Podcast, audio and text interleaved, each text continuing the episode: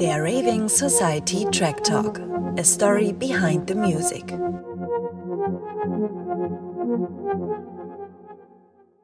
Welcher Track hat dich geprägt? Welcher Track mich geprägt hat, das äh, hat natürlich auch immer so ein bisschen mit so einer äh, Schaffensphase vielleicht zu tun. Aber wenn ich geprägt jetzt verstehe als äh, nachhaltig äh, beeinflusst, irgendwie so quasi so ein Stempel aufgedrückt, so etwas, das man irgendwie auch immer mal wieder erkennen kann, äh, dann wäre das wahrscheinlich Moan von Trentemöller. Äh, und zwar der Trentemöller Remix äh, oder auch der, äh, dieser Dub Remix, die ich ziemlich cool fand und die ähm, mich auch so ein bisschen mehr noch aufs elektronische Gleis geschoben haben vielleicht. Also der Track hat auf jeden Fall, glaube ich, Spuren bei Stil und Benze hinterlassen, würde ich sagen. Also man hört das, ähm, glaube ich, ganz gut in, äh, in der Single Call, die wir mit Ellie zusammen gemacht haben. Ähm, also, äh, nochmal zurück zum Moan. Also, äh, das ist ein Stück mit, also das, das wirklich komplex ist, aber nicht so klingt. Also es gibt ganz viele unterschiedliche Layer, die, ähm, die irgendwie verspielt sind und, und mit denen viel passiert, was ich äh, äh, super spannend finde, weil ich ja auch so quasi von meinem Background immer auch so ein bisschen so die Komplexität suche, aber die muss man dann irgendwie verstecken können, die Komplexität. Also das darf jetzt nicht zu überbordend äh, barock wirken. Äh, und das funktioniert in diesem Track unglaublich gut, finde ich.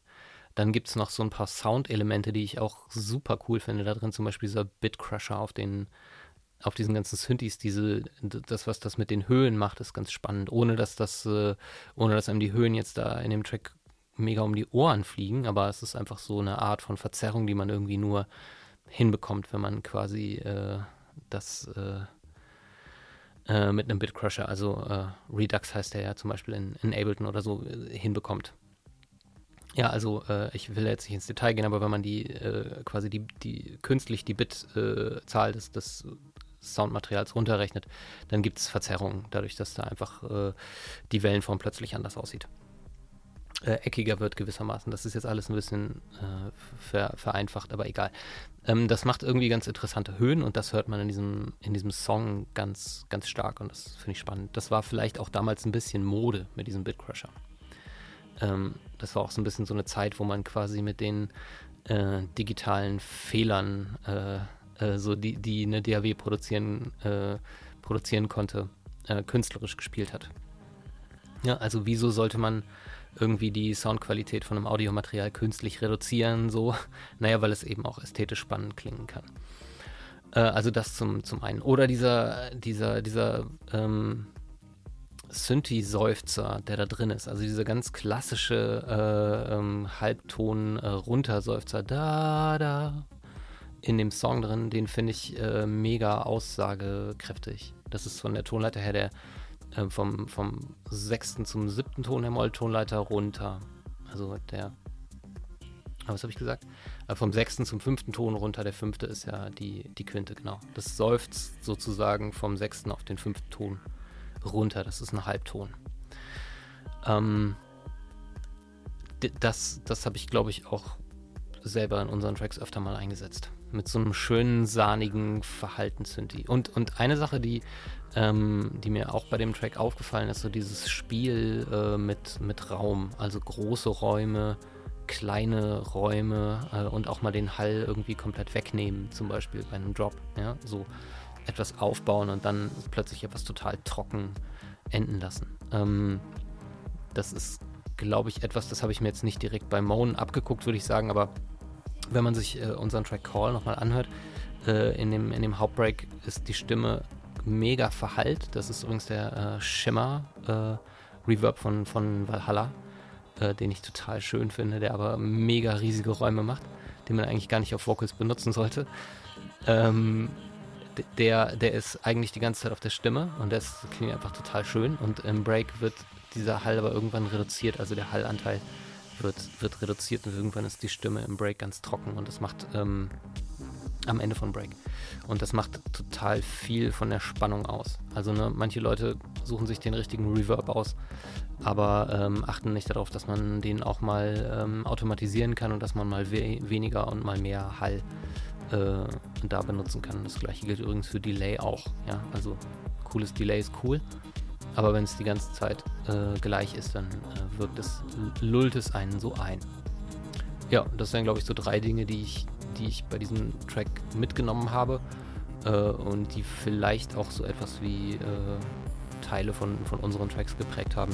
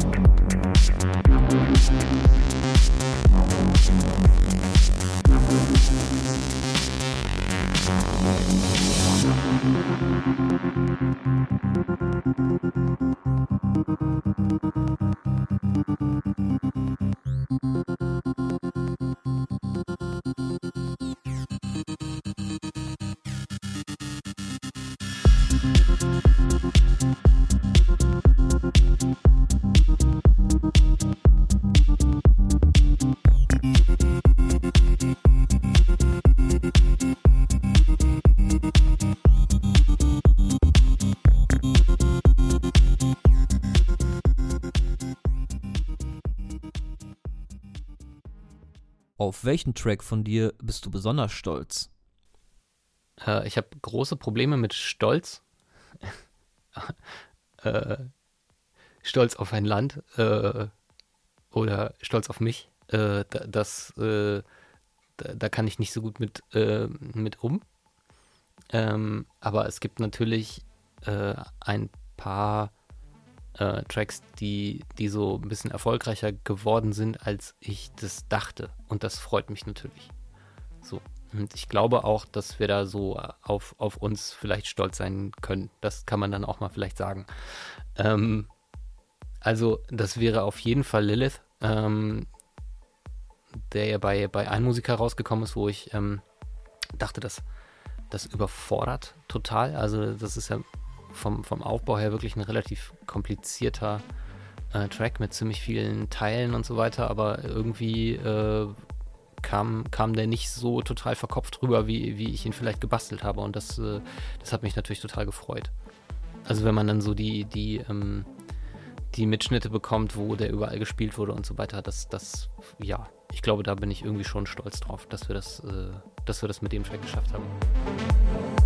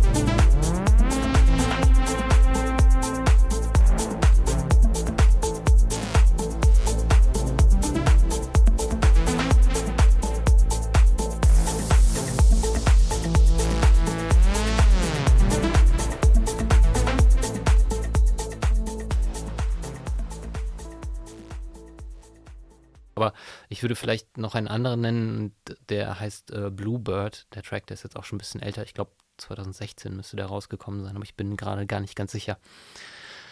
Ähm, der ist damals auf Tonspiel erschienen, was ja ein äh, Sublabel von Warner letztlich ist. Ähm, also, das war eigentlich eine, mehr oder weniger eine B-Seite. Also, es war eine Vier-Track-EP, eine, eine B-Seite. Ähm, und ich habe da mit, ähm, viel mit, mit so Sampling-Material gearbeitet, was eigentlich gar nicht so ganz mein Ding ist. Also, eigentlich bin ich eher so ein Synthesetyp. Also, ich möchte alle Töne irgendwie selber spielen und ähm, ich glaube, bei diesem Melodic äh, was wir gerade machen, da, da ist, das, ist das auch gut, dass man irgendwie möglichst viel von dem, was man hört, einfach auch äh, jede Note quasi selber gespielt hat.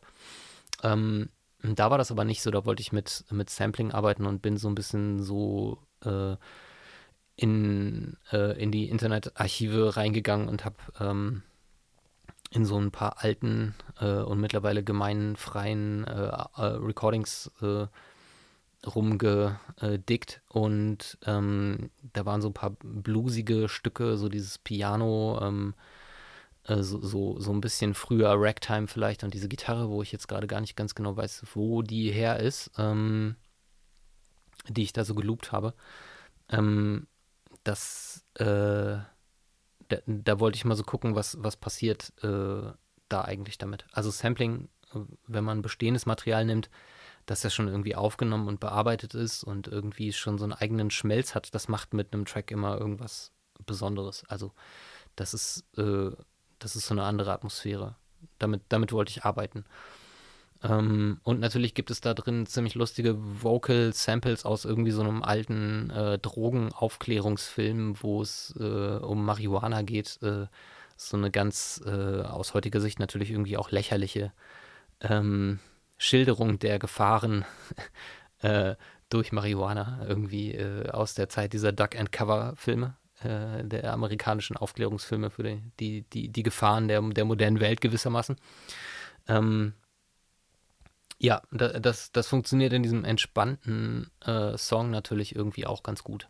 Und äh, es gibt natürlich auch Elemente da drin, die irgendwie mehr oder weniger live gespielt sind, so, aber es ist alles so ein bisschen so eine, so eine, so eine Melange aus, aus so Sampling, ähm, so, so, so, ein bisschen Acid-Lines, äh, aber so sehr softes Acid gewissermaßen. Und, äh, und so Vocals. Und irgendwie kam, kam dieser Track, äh, also man sieht das ja auf welchen Spotify-Playlisten der dann so landet und so weiter. Ich glaube nicht, dass wir den jemals live gespielt haben. Ich bin mir gerade gar nicht ganz sicher. Ähm, auf jeden Fall äh, kam der so in dieser Playlist-Welt mega gut an.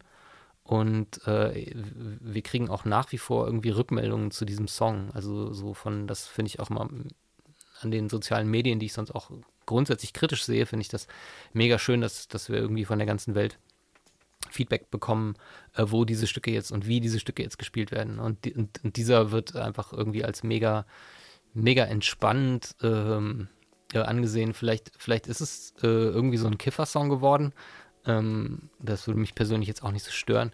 Aber ich kriege zum Beispiel auch Feedback, dass irgendwie Leute äh, das hören, wenn sie ihre Migräne haben und dass es irgendwie ihnen hilft. Äh, einfach so ein cool, grooviger, entspannter Track. Und ähm, damit bin ich ziemlich zufrieden. Außerdem bin ich zu, ziemlich zufrieden mit dem, mit dem Gesamtsound. Ich war damals ähm, mit der ganzen EP ähm, bei, äh, bei Time Tools Mastering in, in Hannover. Das ist ein, äh, ich würde sagen, eins, eins der, ich denke, eins der ältesten Mastering-Studios in, äh, in Deutschland äh, mit, mit Rico, Enrico Mercalli, der, der Engineer, bei dem äh, ich da immer bin.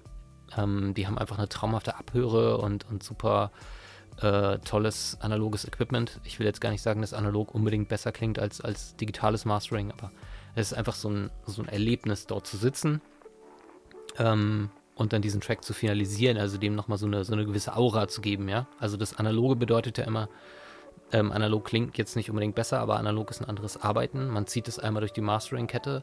Es gibt jetzt nicht sowas wie ein Total Recall, man zieht es halt durch die Kette. Und äh, ja, EQ, äh, diese ganzen Kompressoren und die edlen Limiter und so weiter, die die da haben. Ähm, und dann ist der Track fertig. So, dann kriegst du diesen Track der ist analog gemastert und dann hat das so ein bisschen so eine, so eine Aura von fertig. Ja, von so Schliff und Politur. Ganz davon abgesehen, dass diese Geräte da äh, einfach auch toll klingen. Die haben so ein, äh, ein Massive Passive, ein, ähm, den, den SPL äh, Passive EQ, ähm, Elysia Kompressoren, irgendwie alles ähm, einfach äh, toll klingendes Zeug. Und ähm, ja, das, das hört man auch irgendwie einfach. Das ist, das ist total satt, dieser Sound. Der ist, der ist gesättigt, der, der, der ist einfach edel. Ich will jetzt nicht sagen, dass man das nicht auch mit digitalem äh, Equipment hinbekommen würde. Ich, ich, weiß so, dass das einfach richtig geiler Sound ist. Also ähm, das äh, vergisst man ja in dieser, in dieser Sounddiskussion äh, auch immer. Ähm, das Mastering macht man am besten nicht selbst und die Mastering Engineers äh, sind, sind wenig bekannt und denen gebührt einfach auch äh, der, der gewisse Respekt und auch der ähm, so, so ein bisschen die Anerkennung. Ja, so viel zu äh, Bluebird von Steel und Pencil. Like all too many of his contemporaries, Tom is experimenting with something he knows little about. His real inspirations come to him now when he's stoned on grass, weed, grass, pot. You rather look down on my generation for getting hung up on smoking and drinking, knowing it's bad for us. Kids who get high repeatedly don't want to come down. But in the end, smoking marijuana to blow your mind is like throwing sand in a delicate machine and hoping nothing goes wrong.